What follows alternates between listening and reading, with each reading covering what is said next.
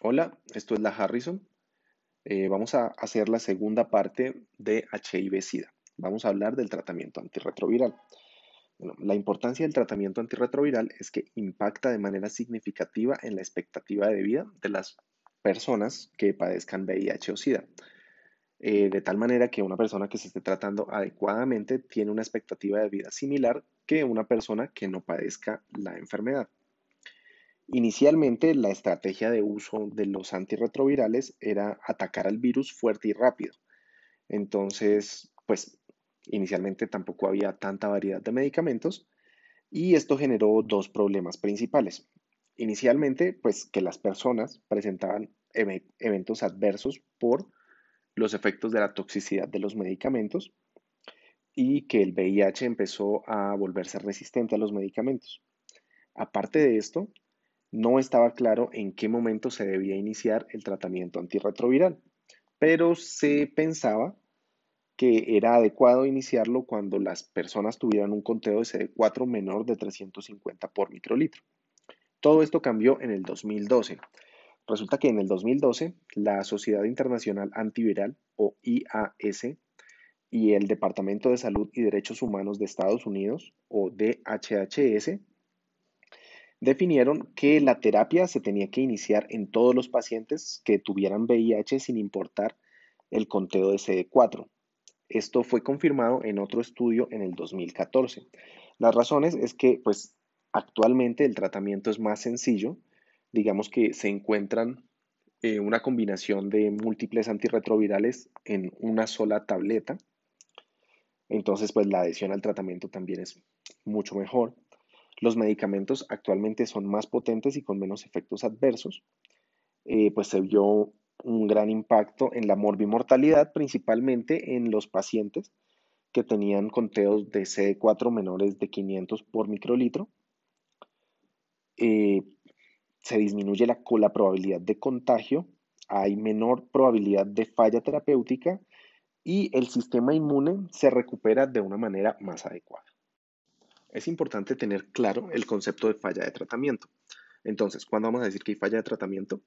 Cuando hay una progresión clínica de la enfermedad, cuando hay una falla virológica, o sea, el paciente continúa con más de 200 copias del virus después de 6 meses o 24 semanas, que es lo mismo, de tratamiento con antirretroviral, o cuando el paciente comienza a presentar signos o síntomas de toxicidad por el medicamento que está recibiendo. Entonces, ¿cuál es el objetivo del tratamiento? Eh, el objetivo principal del tratamiento es disminuir la carga viral a niveles indetectables, o sea, menos de 50 copias por mililitro. Y se espera alcanzar este estado entre 12 y 24 semanas de tratamiento. Los medicamentos que se utilizan son antirretrovirales y son de cinco diferentes grupos. Aquí es la importancia de saber eh, o de recordar cómo era que el VIH infectaba las células. Porque estos medicamentos van a tener como objetivo esos, esa secuencia de pasos que necesitaba realizar el virus para infectar el linfocito CD4. Entonces tenemos que el primer grupo se llama inhibidores de transcriptasa inversa, análogos a nucleótidos y nucleócidos. Estos van a generar una inhibición por competencia. En el segundo grupo tenemos a los inhibidores de transcriptasa inversa, que no son análogos a los nucleótidos o nucleócidos. El grupo 3 son los inhibidores de proteasa, el grupo 4 son los inhibidores de entrada y el grupo 5 son los inhibidores de integrasa. Los inhibidores de transcriptasa inversa, análogos de nucleótidos y nucleócidos, pues van a interferir en el proceso en el cual el virus transforma el contenido de su información genética de ARN a ADN porque va a bloquear la transcriptasa inversa de manera competitiva. Estos medicamentos son los más utilizados. Entonces, aquí, entre muchos otros, tenemos a la acidobudina, a la didanosina, a la salcitabina, a la estabudina, a la lamibudina, a la emtricitabina, al abacavir y al tenofovir.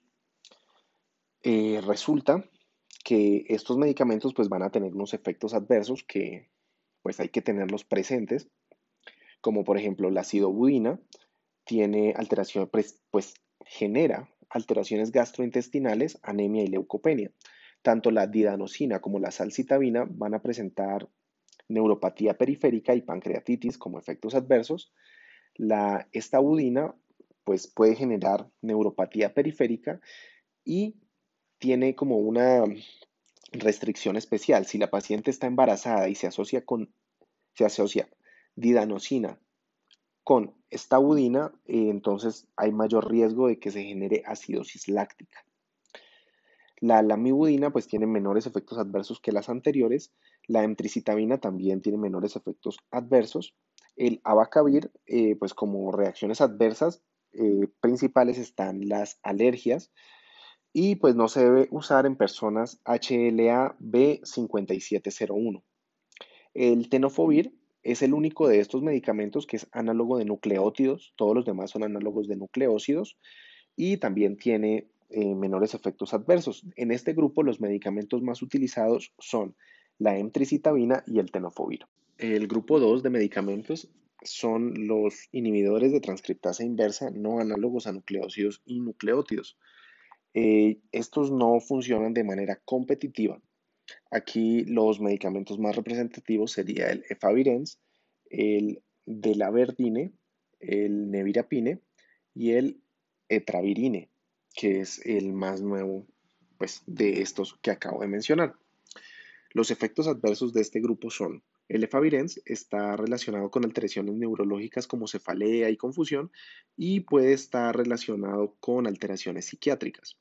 Tanto el de la verdine como el nevirapine está relacionado con reacciones de hipersensibilidad o alergias y el etravirine tiene también se ha relacionado con reacciones de hipersensibilidad pero más leves que el de la verdine y el nevirapine. De este grupo, el más utilizado de los antirretrovirales es el efavirenz. Los medicamentos del grupo 3 son los inhibidores de proteasa. Recordemos que una vez el virus del VIH ha logrado eh, fusionar su información genética con la de la célula CD4, pues comienza a producir también las proteínas virales y ensambla los viriones. La proteasa es la molécula viral que permite que estos viriones puedan ser expulsados de la célula y pues de esta manera eh, como perpetuar la infección. Dentro del grupo 3 tenemos eh, los medicamentos como el indinavir, el nelfinavir, el ritonavir, el saquinavir, el amprenavir, el fosamprenavir, el atazanavir, el dauranavir y el tipranavir.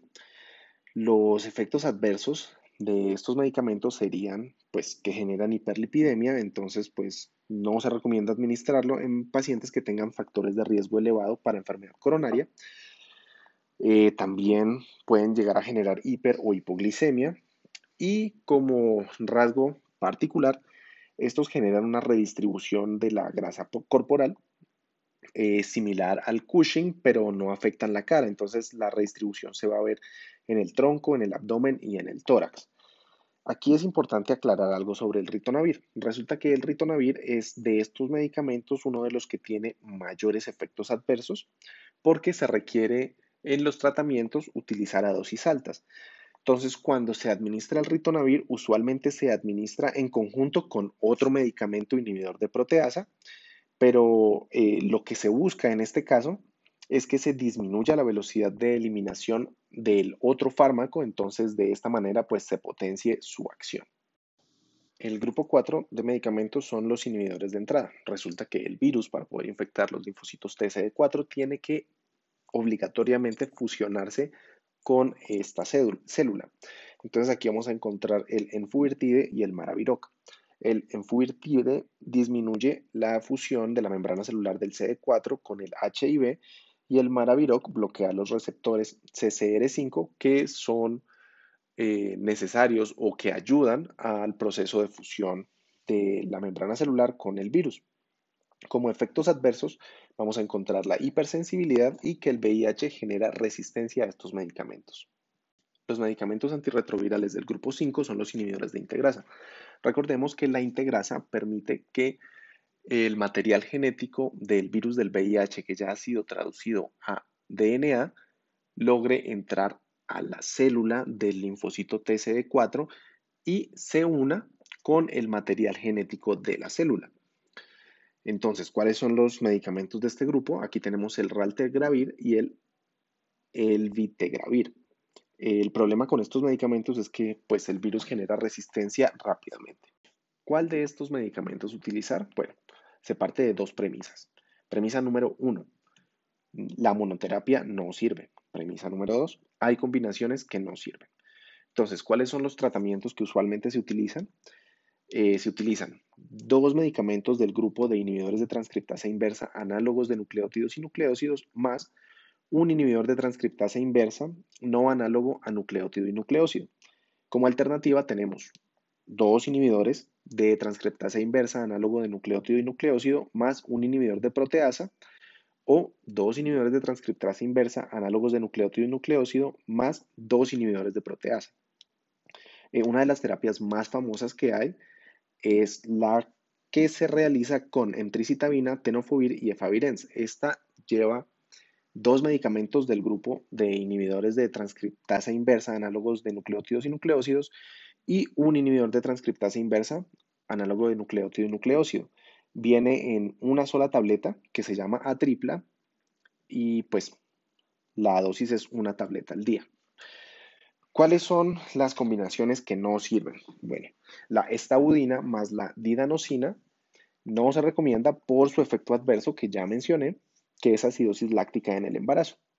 La acidobudina y la estabudina es la combinación que genera mayor frecuencia de, eventos adversos y aparte, estos dos medicamentos eh, compiten entre sí, entonces disminuye la eficacia del tratamiento.